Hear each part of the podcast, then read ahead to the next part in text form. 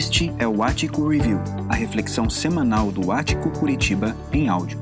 Acesse atico.org.br para saber mais sobre nós e participar das programações completas.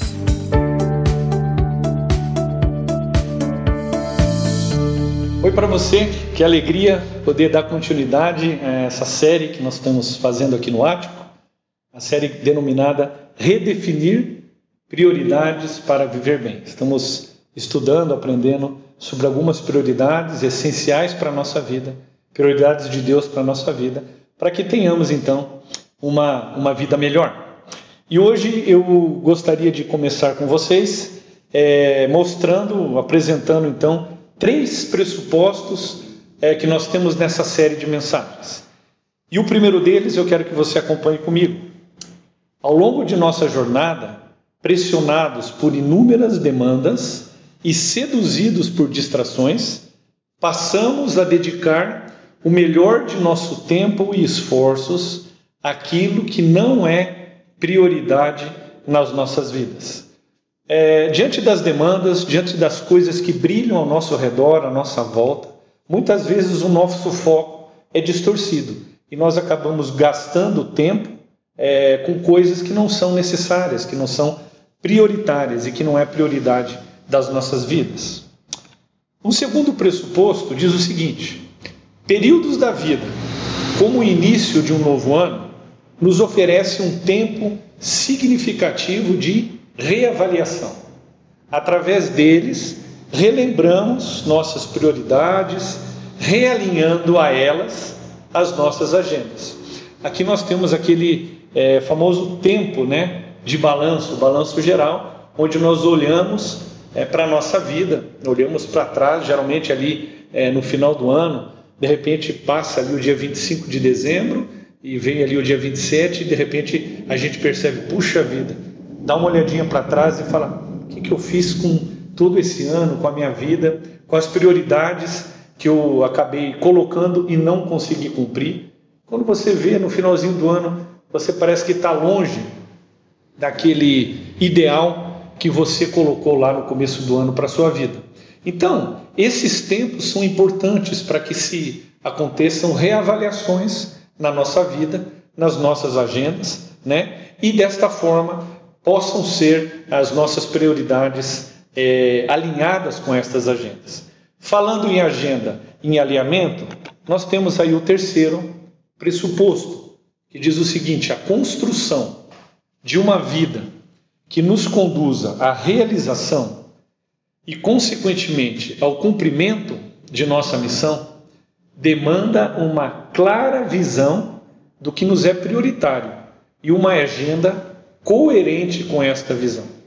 É, aqui a gente pode dizer então o seguinte: nós precisamos realmente saber quais são as nossas prioridades, termos uma visão clara, cristalina de quais são as prioridades então de Deus para a nossa vida, para que tenhamos então uma jornada melhor, uma vida melhor.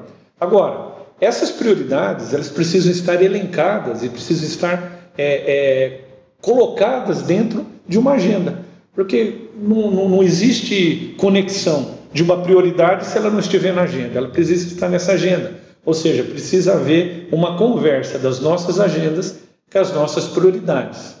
E eu exemplifico para você. Por exemplo, você de repente percebe que o seu inglês não está tão, tão legal, você gostaria de dar um, é, um improve no teu inglês, né? E aí de repente você é, contrata um professor fala, eu vou fazer algumas aulas eh, de inglês para melhorar o meu listening, a minha conversação, e desta forma eu consegui falar melhor, compreender melhor o inglês. Mas de repente você não coloca é, na sua agenda o tempo necessário para que você tenha esses encontros com esse professor de inglês. Não vai adiantar nada, você vai só ficar assim esperando que aconteça alguma coisa e o seu inglês vai ficar naquele mesmo nível aquele nível ruim que talvez você realmente não goste. É, Para tentar, talvez, jogar um pouquinho mais de luz e uma compreensão é, dentro desses três pressupostos, principalmente do terceiro, C.S. Lewis nos ajuda afirmando o seguinte: ponha as primeiras coisas em primeiro lugar e teremos as segundas a seguir. Agora, põe as segundas coisas em primeiro lugar e perderemos ambas. Vou repetir: põe as segundas coisas em primeiro lugar e perderemos ambas. Então, se a tua prioridade, que eu acredito que seja, é, a sua primeira prioridade seja o seu relacionamento com Jesus, o relacionamento prioritário de oração, de meditação, ele está então elencado nessa posição. Um pouco abaixo, em segundo lugar, você teria então o um relacionamento com o seu marido, com a sua esposa, de repente com seus filhos, sua família menor, né? E um terceiro lugar você teria aí o seu trabalho, seu relacionamento é, com seus amigos, de lazer.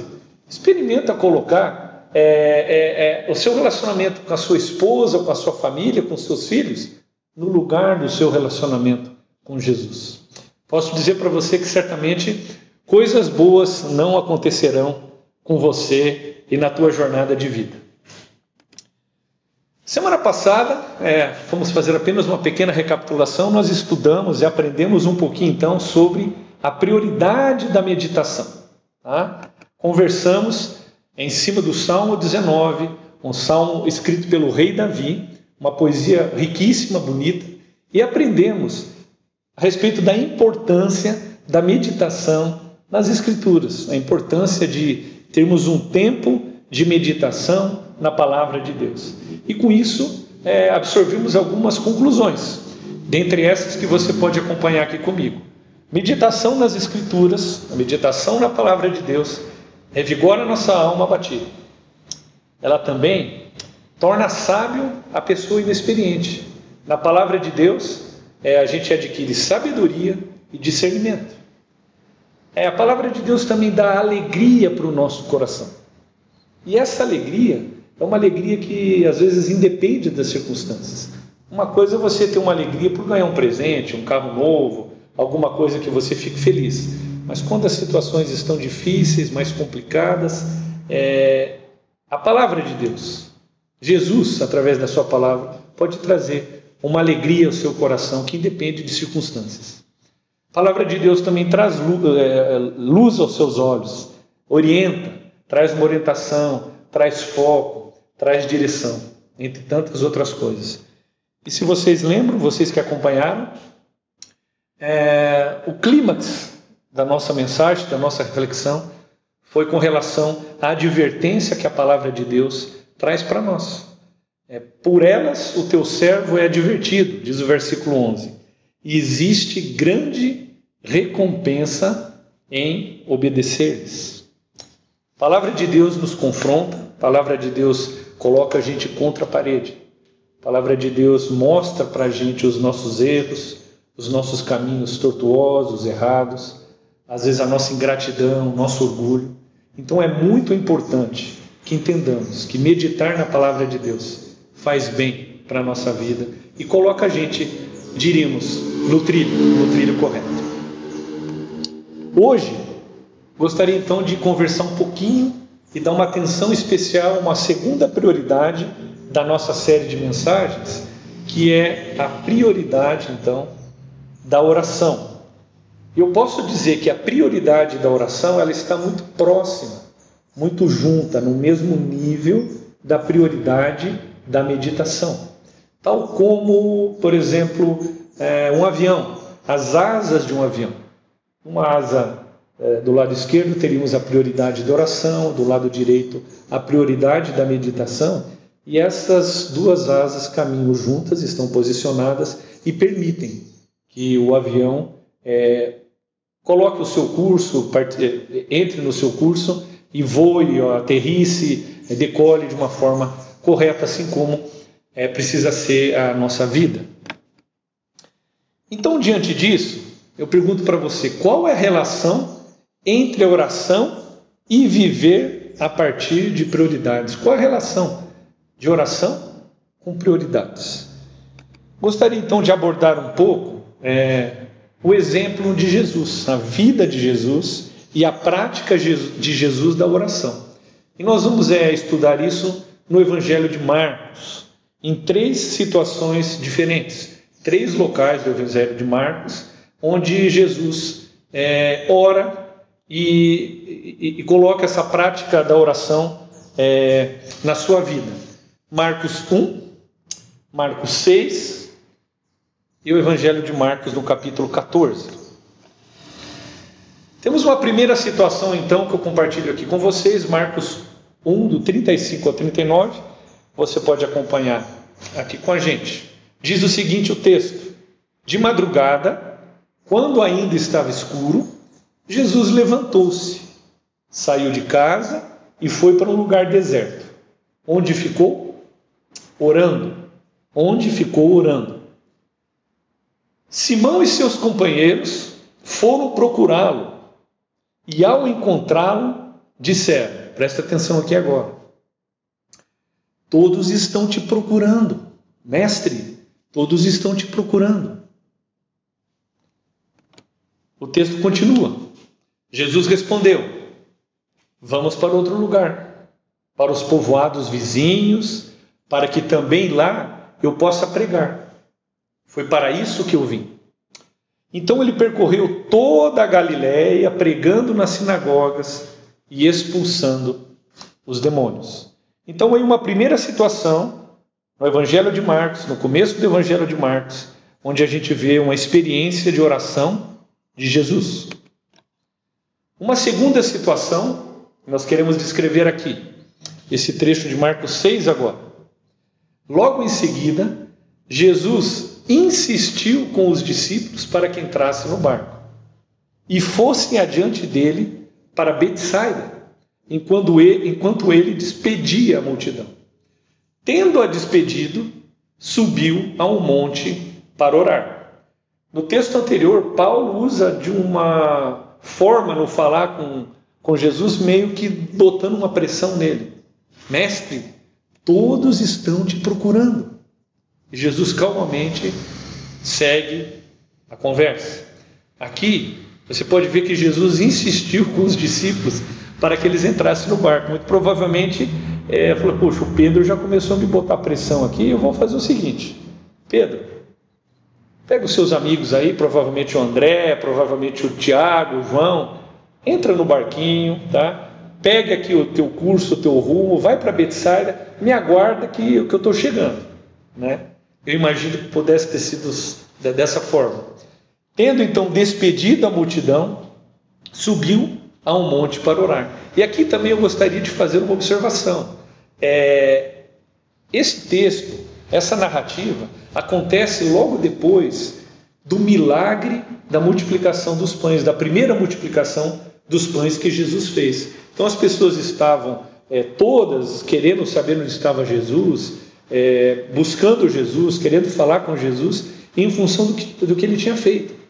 Ele tinha apenas cinco pães, dois peixinhos, e ele alimenta uma multidão de cinco mil homens. Ele chega para os discípulos e fala: Por que vocês não alimentam a multidão? Ele fala, mas nós não temos dinheiro para comprar alimento para todo esse pessoal, é 200, 200 moedas de prata. E aí Jesus faz esse milagre. Uma vez feito esse milagre, depois disso acontece a situação de Marcos 6. E aí ele despede a multidão e sobe no monte para orar. Uma terceira situação nós podemos ver aqui em Marcos 14, já no final do livro de Marcos. E aqui é, é um, o clímax disso aqui é o seguinte: Jesus ele está prestes a ser crucificado e morto. Aquelas coisas que aconteceram, que antecederam a sua prisão, é, a sua prisão pelos guardas, Judas o traindo com o um beijo, né? ele sendo cuspido, sendo é, maltratado, sendo ignorado. Então imagine o coração de Jesus a aflição, a ansiedade no seu coração diante dessas coisas que ele, como Deus que era e como homem que era, já sabia que iriam acontecer. E aí chega nessa situação deste texto de Marcos 14. O versículo 36 diz o seguinte: Então foram para um lugar chamado Getsemane. E Jesus disse aos seus discípulos: Sente-se aqui, enquanto eu vou orar.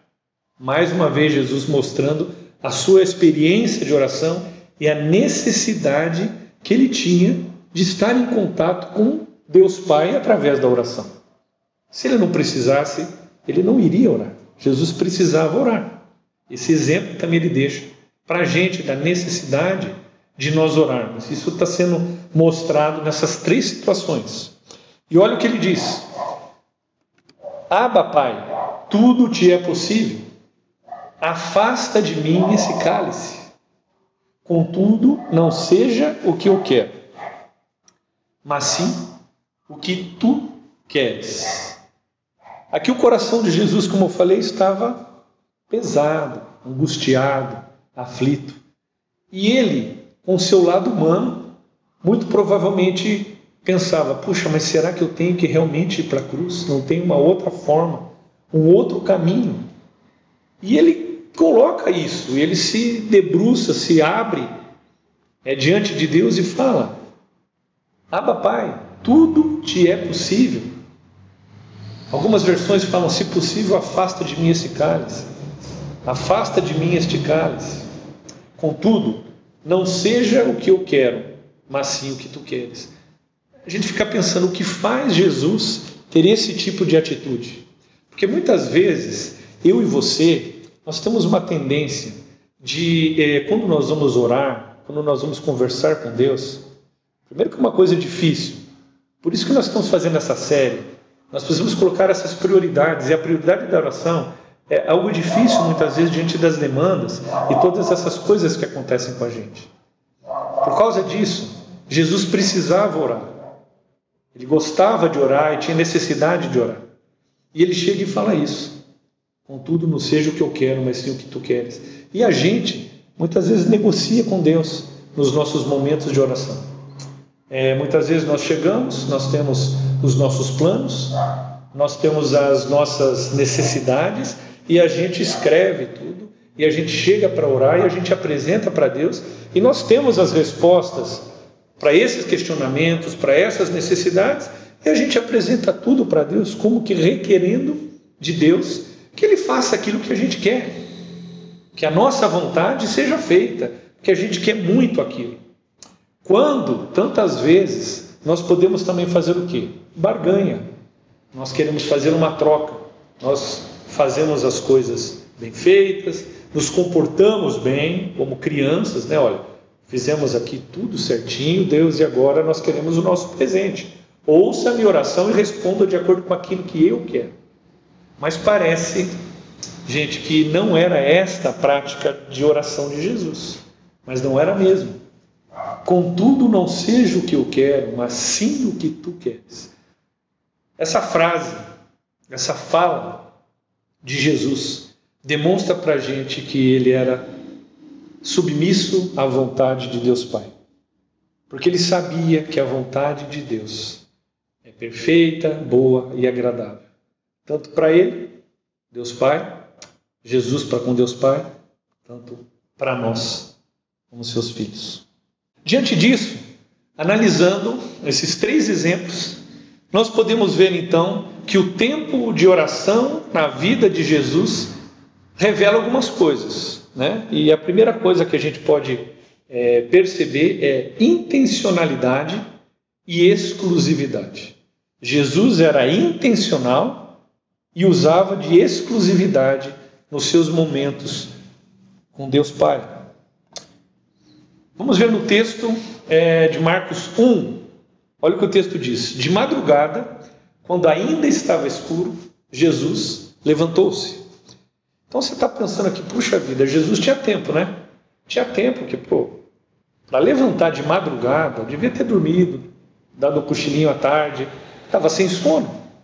Não foi ao acaso que Jesus acordou de madrugada, estava meio escuro e ele levantou-se para orar. Não foi ao acaso, Jesus era intencional. Muito provavelmente ele deve ter colocado ali o seu smartphone para despertar, um horário ali, quatro e meia, cinco horas da manhã, estava escuro e ele se levantou. Ele não foi dar aquela levantadinha de repente de madrugada, como eu e você fazemos, quando a gente quer ali assaltar a geladeira, comer alguma coisa, não. Jesus não acordou ao acaso, Jesus falou: Eu preciso orar e preciso me encontrar com o Pai. E vai ser de madrugada, vai estar escuro, e eu vou me levantar para fazer isso. E o texto segue. E diz o seguinte: saiu de casa e foi para o lugar deserto. Essa parte do texto mostra que Jesus usava de exclusividade no seu local para ele encontrar um Deus. É, saiu do, de casa, muito provavelmente, eu já contei mais ou menos o contexto, é, a casa que ele estava, muito provavelmente as pessoas sabiam que ele estava ali e batiam de madrugada, batiam logo é, nos primeiros, nas primeiras horas da manhã, ou talvez tarde da noite. Então Jesus deve ter refletido e raciocinado, falou, puxa vida, se eu ficar aqui nesse lugar, diante de tudo aquilo que eu fiz, é, dos milagres, vai ter muita gente aqui. E a agenda de Jesus era complicada, como eu falei. A agenda de Jesus era uma, uma agenda cheia, talvez hoje, como um CEO, um executivo. Né? Porque imagine, ele fez um milagre, alimentou 5 mil homens. Puxa, você acha que isso vai ficar e passar batido? As pessoas estavam procurando aí. As pessoas queriam contatá-lo. Muito, muito provavelmente tinha seus problemas, as suas dificuldades. Queriam que ele fizesse curas, outros milagres. Então, ele sai desse lugar que talvez era um lugar que ele poderia ser, entre aspas, incomodado, e vai para um lugar deserto. Então nós temos aqui é, exclusividade e intencionalidade. Logo em seguida, Jesus insistiu com os discípulos, diz o texto, para que entrassem no barco. Né? A gente leu esse texto. E fossem adiante dele para Betsaida, enquanto ele despedia a multidão tendo-a despedido, subiu a um monte para orar. E aqui eu destaco a última frase, né, a última parte deste verso, subiu a um monte para orar. Mais uma vez a gente vê exclusividade e preparação, programação para orar e encontrar com Deus. Ele sobe no monte e vai orar. No final do Marcos 1 a 35, é, tem uma coisa é, interessante, porque o texto diz que Jesus ficou orando. Jesus ficou orando. A gente percebe então que nesses verbos anteriores e nos textos que nós lemos, primeiramente Jesus levantou-se, saiu e foi. Ou seja, ações pontuais, diretas, completas, intencionais. Eu vou me levantar, eu vou sair de casa e eu vou para um lugar para orar. Isso representa uma ação pontual, como eu falei, completa. Está relacionada a um tempo verbal da língua grega, que foi a língua que foi escrito o Evangelho de Marcos, o Novo Testamento também, chamado o auristo. O auristo denota ações pontuais e completas nas suas ações. Agora eu fico orando mostra uma ação duradoura, uma ação estendida, ou seja, uma continuidade dessa ação. Ele ficou orando. Isto é o tempo imperfeito, o tempo verbal imperfeito da língua grega. O que seria, talvez, aqui na nossa língua portuguesa, o nosso gerúndio, né? Aqueles verbos que terminam em N, D e O, ou seja, orando, caminhando, cantando. Muito bem, Diante desses, dessas questões, disso que a gente viu sobre esses exemplos de oração, é, com Jesus a gente vê também que o tempo de oração na vida de Jesus compete com urgências e distrações. Urgências e coisas que podiam estar piscando, refletindo na frente de Jesus, que queriam tirá-lo da sua missão, do seu objetivo de priorizar é, na sua agenda também a oração. Veja esse texto. Marcos 1,36, a gente já leu, estou voltando nele. Simão e seus companheiros, Simão Pedro, foram procurá-lo. Muito provavelmente ele não estava ali junto com eles. E ao encontrá-lo, disseram, e agora vamos melhorar aqui a minha entonação de voz: Todos estão te procurando, mestre. Jesus, todos estão te procurando. Como é que você me some de uma hora para outra? Tem tanta gente querendo ser curada. Eu estou com uma listinha aqui, estou organizando as pessoas que estão querendo falar contigo, mestre. Tem pessoas que querem ser curadas por problemas de visão, por problemas é, de locomoção. Mestre, e você aqui? Você aqui orando. Mestre, vamos fazer uma oraçãozinha mais rápida. uma oração mais express. Todos estão te procurando. Vamos lá, vamos lá, mestre. Interessante que esse todos estão te procurando, para Jesus, ele trata isso de uma forma que nós vamos ver já na sequência. Mas eu fiquei me colocando, é, tentando me colocar na, na, no lugar de Jesus, e eu percebi que talvez eu teria três sentimentos em relação a essa pressão de Pedro e os seus amigos, o Tiago e o João, talvez ali. A primeira, o primeiro sentimento seria um sentimento de culpa. Imagine que chega é, diante de mim algumas pessoas e começam a me botar pressão e falar: Danilo, olha aqui, está todo mundo atrás de você, a Letícia está te procurando e você está aqui orando a esta hora. Eu ia ficar, puxa vida, não estou me sentindo bem, gente, estou fazendo alguma coisa errada. Puxa, como é que eu não pensei nisso? Eu esqueci do tempo, estou nesse lugar e as pessoas podiam pensar que eu estava morto, alguma coisa nesse sentido. Um sentimento de culpa podia saltar no meu coração. Um outro sentimento, um sentimento de urgência, necessidade. Pessoas chegando e falando: Danilo, você não atende celular? Onde você está? Que eu estou mandando um monte de mensagens. Tem coisas para serem feitas. Consultório precisa ser tocado. Pacientes estão chegando e você está aqui orando, orando a essa hora do dia.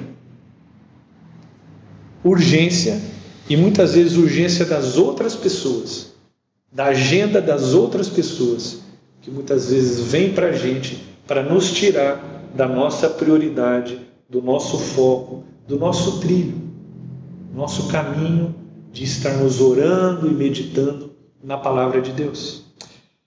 Mas um sentimento muito preocupante, complicado, eu diria, que a gente tem que ter muito cuidado, é o sentimento da relevância, dos, do, do nosso sentirmos relevantes diante da procura das pessoas para com a gente. Puxa vida, pessoas estão me procurando? Nossa, eu estou, estou causando. Estou sentindo que realmente eu sou uma pessoa importante, as pessoas precisam de mim. Isso está massageando meu ego. Estou começando a gostar disso. Estou começando a me enxergar. Estou começando a me colocar no meu devido lugar. Interessante? As pessoas me procurando, querendo que eu resolva isso, como eu sou importante, como eu sou imprescindível. Esse sentimento de relevância é algo complicado que nós precisamos cuidar. Isso foi um pensamento que passou pela minha mente a respeito dessa sensação de quando as pessoas nos procuram, nós nos sentimos maiorais, nós nos sentimos tão especiais, imprescindíveis, que nós não somos. Todos esses três sentimentos, a culpa, a urgência e a relevância, dá uma bagunçada na nossa agenda e nas nossas prioridades. Há um desalinhamento das nossas agendas e das nossas prioridades por conta disso, e nós precisamos então ter muito cuidado com essa situação. E por último, a gente aprende nesses três exemplos, nessas três situações que Jesus orou que o tempo de oração na vida de Jesus mantém seu foco naquilo que é prioritário. Prioritário, prioridades. Veja bem esse exemplo. Diante de uma pressão, esse texto que a gente leu, Marcos 1, 36 e 37, Simão Pedro e seus companheiros foram procurá-lo e, ao encontrá-lo, disseram: Mestre, todos estão te procurando. Com essa entonação de voz botando pressão em Jesus. Esta era uma pressão que Jesus sofreu nesta fala de Pedro. Todos estão te procurando. Mas veja bem a resposta que Jesus dá para Pedro. Vamos para outro lugar, para os povoados vizinhos, para que também lá eu pregue, pois foi para isso que eu vi. Todos estão te procurando. Jesus, foi para isso aqui que eu vim. Jesus frustra Pedro, porque Pedro começa a colocar pressão, colocar sua agenda no meio dos planos, das prioridades de Jesus. Mas Jesus não deixa isso acontecer, não cede a essa pressão. E por que que Jesus faz isso? Por conta da oração. A oração, os momentos de oração, o tempo de oração, é aquele momento onde Deus realinha a agenda de Jesus, coloca para ele que a missão dele é aquela e que ele precisa focalizar naquilo que ele programou de uma forma intencional, exclusiva e aí prioritária. Muito provavelmente Pedro queria ali fazer uma moral com as pessoas que ele talvez tinha conhecido ali é, no, no, milagre das, da multiplicação de pães, ele queria que aquilo acontecesse na, na forma dele. Jesus falou: não, não, não, não, não, não é por aí. Mas ele fala com essa calma, dessa forma: vamos para outro lugar. Essa resposta, vamos para outro lugar, para os povoados vizinhos, que está em Marcos 1,38, acaba gerando uma consequência. E a consequência é? Então ele, Jesus, percorreu toda a Galiléia, pregando nas sinagogas e expulsando os demônios. Por conta de Jesus não ter cedido a essa pressão e ter mantido a sua prioridade, o seu foco naquele caminho, naquilo que ele programou, o evangelho do reino foi pregado em toda a Galiléia foi pregado nas sinagogas, e ele continuou fazendo os seus milagres e as coisas que ele fazia. Essa foi a consequência, e uma consequência positiva, porque ele decidiu ter a coragem de falar que a minha prioridade é essa. Ele deixou Pedro talvez triste, frustrado, mas não importa, é isso que nós precisamos fazer. Tem coisas na nossa vida, prioridades na nossa vida, que elas não podem ser negociadas, nós não podemos abrir mão. Veja um outro exemplo para a gente terminando. Mais um exemplo de pressão que Jesus sofreu nisso que a gente aprendeu e leu até aqui. Ele disse: A minha alma está profundamente triste, numa tristeza mortal. Fiquem aqui e vigiem. Jesus estava, como eu falei, nas vésperas daquilo que ele iria sofrer, do seu martírio, da sua morte, da sua ressurreição. E ele estava angustiado e preocupado porque ele sabia que em determinado momento, depois da sua morte, a, face de Deus iria se virar contra ele. A sua ira, a ira de Deus ia ser aplacada em Jesus para que nós, eu e você, pudéssemos ser salvos. Lembra que eu falei a semana passada? Um homem pecador pecou, se desconectou de Deus. Jesus, nesse período e sofrendo tudo que nós precisaríamos sofrer. Ele vem ser o mediador a gente e Deus Pai e nos traz então a salvação. Mas essa pressão é uma pressão que ele sofreu. E a resposta dele, aquele versículo que lemos, Marcos 14: Aba, Pai, tudo te é possível. Afasta de mim esse cálice, contudo, não seja o que eu quero, mas sim o que tu queres. É, a humanidade de Jesus, Jesus era Deus e Jesus era homem, mas a sua humanidade talvez o levava a abortar a missão dele. A grande missão de nos salvar. E ele precisava passar por aquele caminho. Por algum momento, talvez, se não fosse a oração, a oração, bem no meio, entre a pressão e a resposta dele. A oração foi aquilo que garantiu com que Deus realinhasse as prioridades de Jesus para que ele seguisse o plano, aquilo que ele fez por mim e por você. Como resposta, veio a cruz. E da cruz veio a ressurreição no terceiro dia. E a ressurreição nos trouxe salvação para nós que cremos nele como nosso Senhor e Salvador. Para refletirmos e praticarmos, eu queria deixar com você três perguntas. Tá? A primeira delas: sua agenda demonstra alinhamento com suas prioridades? Antes, porém, é, você conhece e sabe quais são as suas prioridades? Conhecendo as suas prioridades, a sua agenda está alinhada com as suas prioridades? Segunda pergunta para você pensar e praticar. A prática da oração tem feito parte da sua agenda? Você tem colocado o tempo de oração no espaço, dia, horário na sua agenda e local? Relembrando e mantendo na sua vida o que é prioritário? E a última pergunta: quão intencional e exclusivo tem sido em sua vida o tempo dedicado à prática da oração? Você tem sido intencional ou tem ido orar ao acaso? Se levanta assim de madrugada e resolve orar e ainda espiritualiza toda essa situação? Ou você tem colocado um horário na sua agenda, no seu dia, diariamente, na sua semana também, e num local exclusivo, sem ruídos, sem pessoas te ligando, sem WhatsApp te incomodando? Quão intencional e exclusivo tem sido em sua vida o tempo dedicado à sua prática de oração?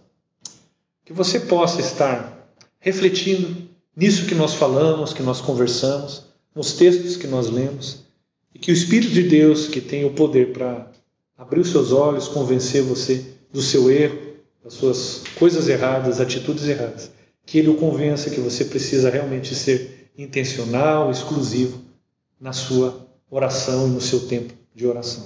Que Deus possa estar te ajudando e te dando uma boa semana. Vamos orar? Senhor Jesus, nós te louvamos e te agradecemos, porque sabemos que o Senhor tem tudo nas suas mãos, o Senhor conhece a gente, conhece o nosso coração. Antes mesmo, Pai, da, da palavra, do pensamento chegar à nossa boca, o Senhor já sabe o que nós vamos pedir, o que nós vamos agradecer. O Senhor é um Deus soberano, então o que eu peço é que para a minha vida, para a vida dos meus amigos que estão assistindo aqui, que o Senhor esteja fazendo com que nós possamos conseguir fazer com que as nossas prioridades, e principalmente o tempo de meditação e o tempo de oração sejam prioritários, sejam intencionais e eles possam, Pai, fazer bem para a nossa vida e para o nosso coração. Ajuda a gente a fazer isso, porque nós dependemos totalmente de Ti para isso. Nós te louvamos, nós te agradecemos. Em nome de Jesus. Amém.